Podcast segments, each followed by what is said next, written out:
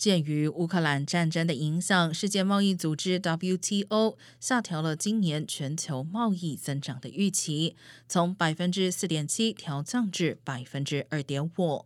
WTO 指出，全球经济因战争将遭受严重的后果，较贫穷的国家将更能感受到粮食短缺的影响，以及对粮食供应的限制。以非洲为例，有五十五个非洲国家中的三十五个从俄罗斯和乌克兰进口小麦和其他谷物，还有二十二个向其进口化肥。根据非洲开发银行，许多国家的粮食价格已经上涨了百分之二十到百分之五十。